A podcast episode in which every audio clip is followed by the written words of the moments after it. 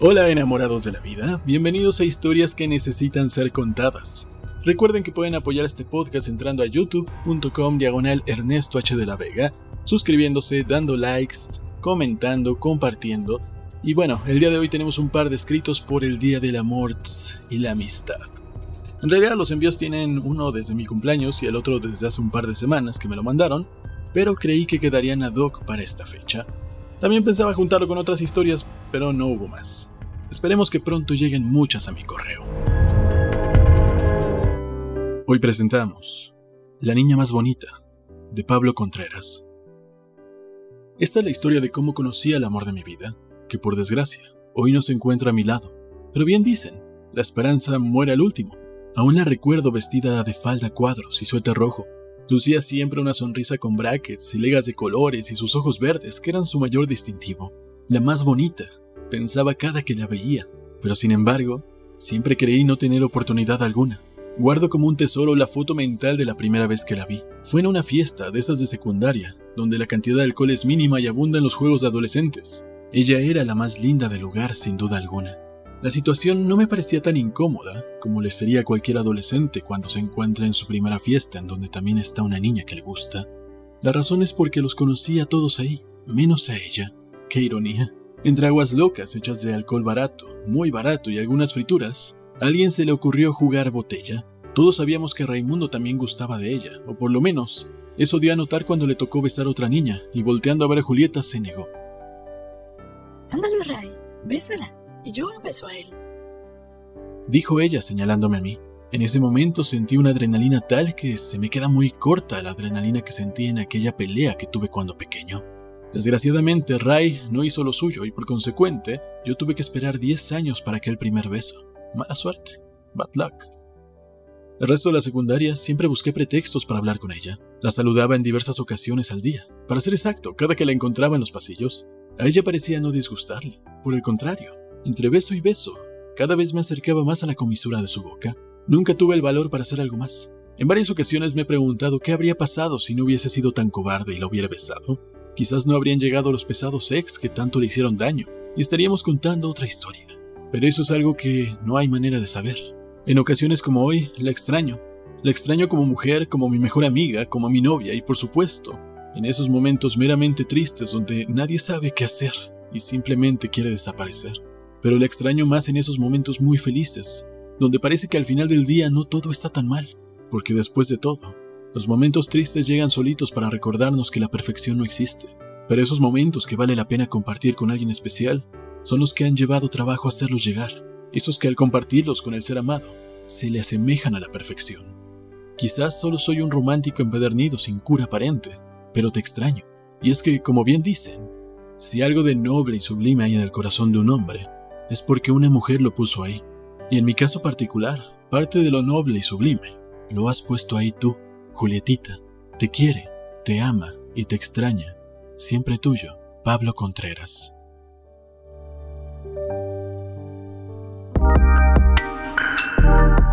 Amor, amor, amor.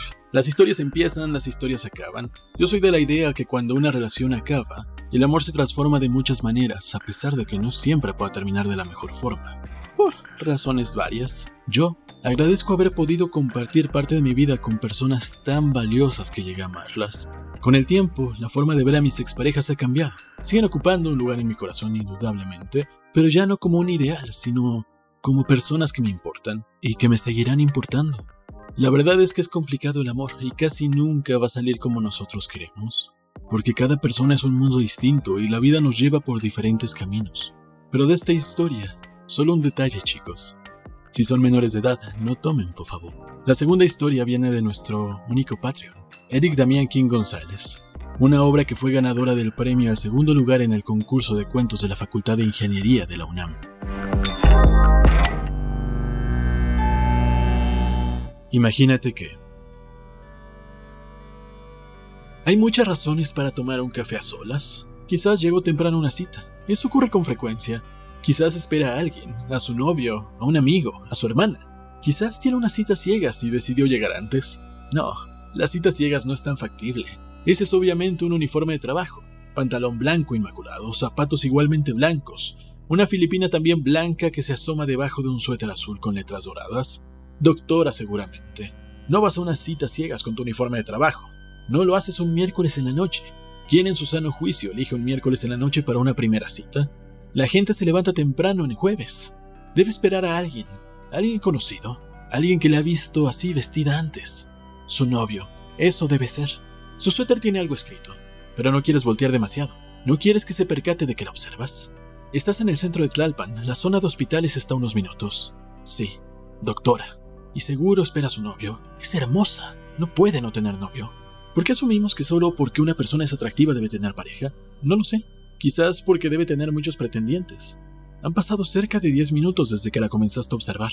Nadie ha llegado. Y sigue ahí, bebiendo café, fumando, usando su celular, hablando con alguien, quizás con la persona a quien espera. Eneo. Eso dice el suéter en letras doradas. ¿Qué es Eneo? Tener acceso a Internet en tu teléfono resulta conveniente. Escuela Nacional de Enfermería y Obstetricia. Es enfermera y estudió, o estudia, se ve joven. En la UNAM, igual que tú. Solo que tú eres ingeniero. Ingeniero en computación para ser exactos. Una enfermera y un ingeniero. Pero claro, ¿por qué nunca se te había ocurrido? En ingeniería, cuando menos cuando estudiabas, la mayor parte de la población era masculina. Y en enfermería era todo lo contrario, si los prejuicios no fallan. ¿Quién sabe? Quizás podría funcionar. Te atreves a fantasear con la posibilidad, pero la descartas después de un rato. Estás solo y ella también. Tu escenario mental está frente a ti. Podrías acercarte y hablarle, saludarla, hacer lo que la gente hace para conocerse. Pero no, no lo harías. Y no es que seas particularmente tímido o introvertido, que sí, lo eres, sino que respetas el espacio de la gente.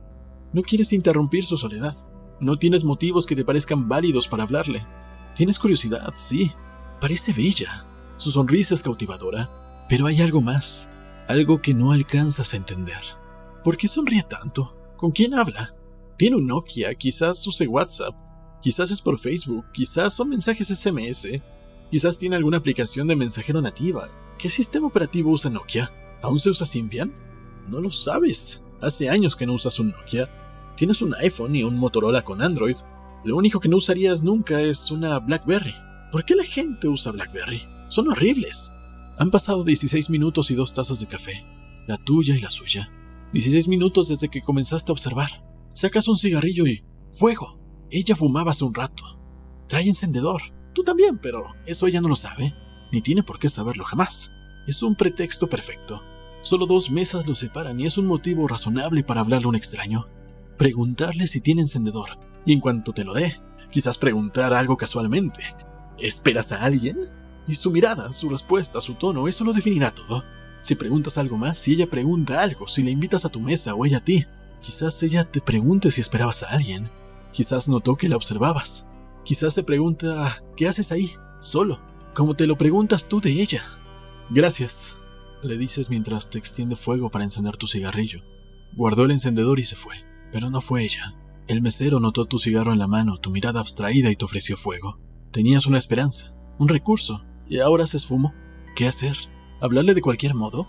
No parece esperar a nadie, lleva 18 minutos ahí y no voltea a su alrededor aunque ese es un comportamiento típico de quien espera a alguien. Son las 9.27. ¿Estás seguro de haber reparado en su presencia a las 9.09, hora capicua? Pero ignoras a qué hora llegó si llegó con alguien que luego se fue. Faltan 26 minutos para que cierre el café. De ser viernes, sábado, domingo tendrías dos horas más, pero es miércoles. Acaba de pedir la cuenta. Tu corazón se acelera, quieres acercarte y hablarle, decirle algo, cualquier cosa, decirle que no has podido dejar de pensar en ella y en cómo hablarle desde hace exactamente 25 minutos. Comienza a llover justo cuando ella se levanta y se aleja. No la volverás a ver. Nunca sabrás que uno de sus mejores amigos de la secundaria estudió también ingeniería en computación en la UNAM, y que este a su vez conoce a uno de tus mejores amigos y que ambos comparten departamento. Nunca sabrás que sus flores favoritas son los girasoles y las gerberas, que es apasionada del fútbol y que pertenece a la Rebel, que no se pierde un solo partido de los Pumas Nunca sabrás todo lo que tenían en común, que a ambos les apasiona viajar, recorrer carreteras, pueblos, calles y ciudades, que sus gustos musicales tienen paralelismos que los harían poder cantar al unísono en más de un concierto. Y ella, por su parte, nunca sabrá que estuvo sentada a unos metros de la persona que más la habría amado en toda su vida. Iskandar.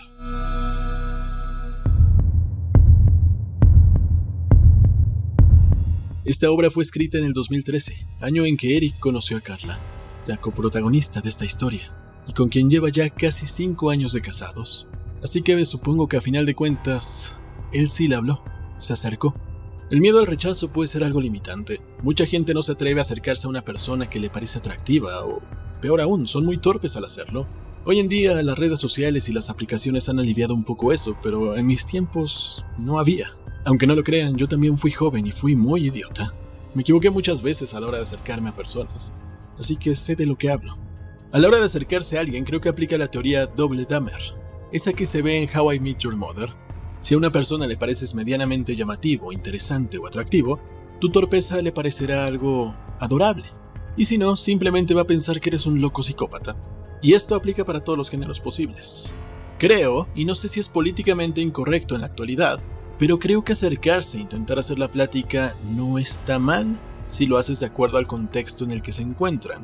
Pero si te rechazan o te dicen que no, solo vete, no insistas eso te habrá ahorrado algo de tiempo. Y también tienes que entender que si por amabilidad habla contigo y resulta que se llevan bien, no quiere decir que vaya a querer una relación contigo. Tal vez solo sean amigos. No a todos les suceden historias maravillosas como la de Eric y Carla. O tal vez sí, pero no con la persona que estás pensando en este momento. Así que, ve, atrévete, únete al mundo de las pocas esperanzas. Lo único que perderás es esa ilusión que se hizo en tu cabecita loca. Aunque ahora que lo pienso, no deberían tomar mucho en cuenta lo que yo digo. Para ser sincero, no sé cómo funcionan las cosas en estos tiempos. La última pareja que yo tuve la conocí por una aplicación, y regularmente vivo tan inmerso en mi mundo que no suelo acercarme a otras personas, o notarlas siquiera. Perdón. Muchas gracias por haber escuchado este episodio, espero que les haya gustado y que me apoyen, como lo dije antes, suscribiéndose a youtube.com diagonal Ernesto H. de la Vega dando clic en esa campanita hermosa, dejándome sus likes, dejándome sus comentarios, dejándome su amor y su amistad en forma de comentarios.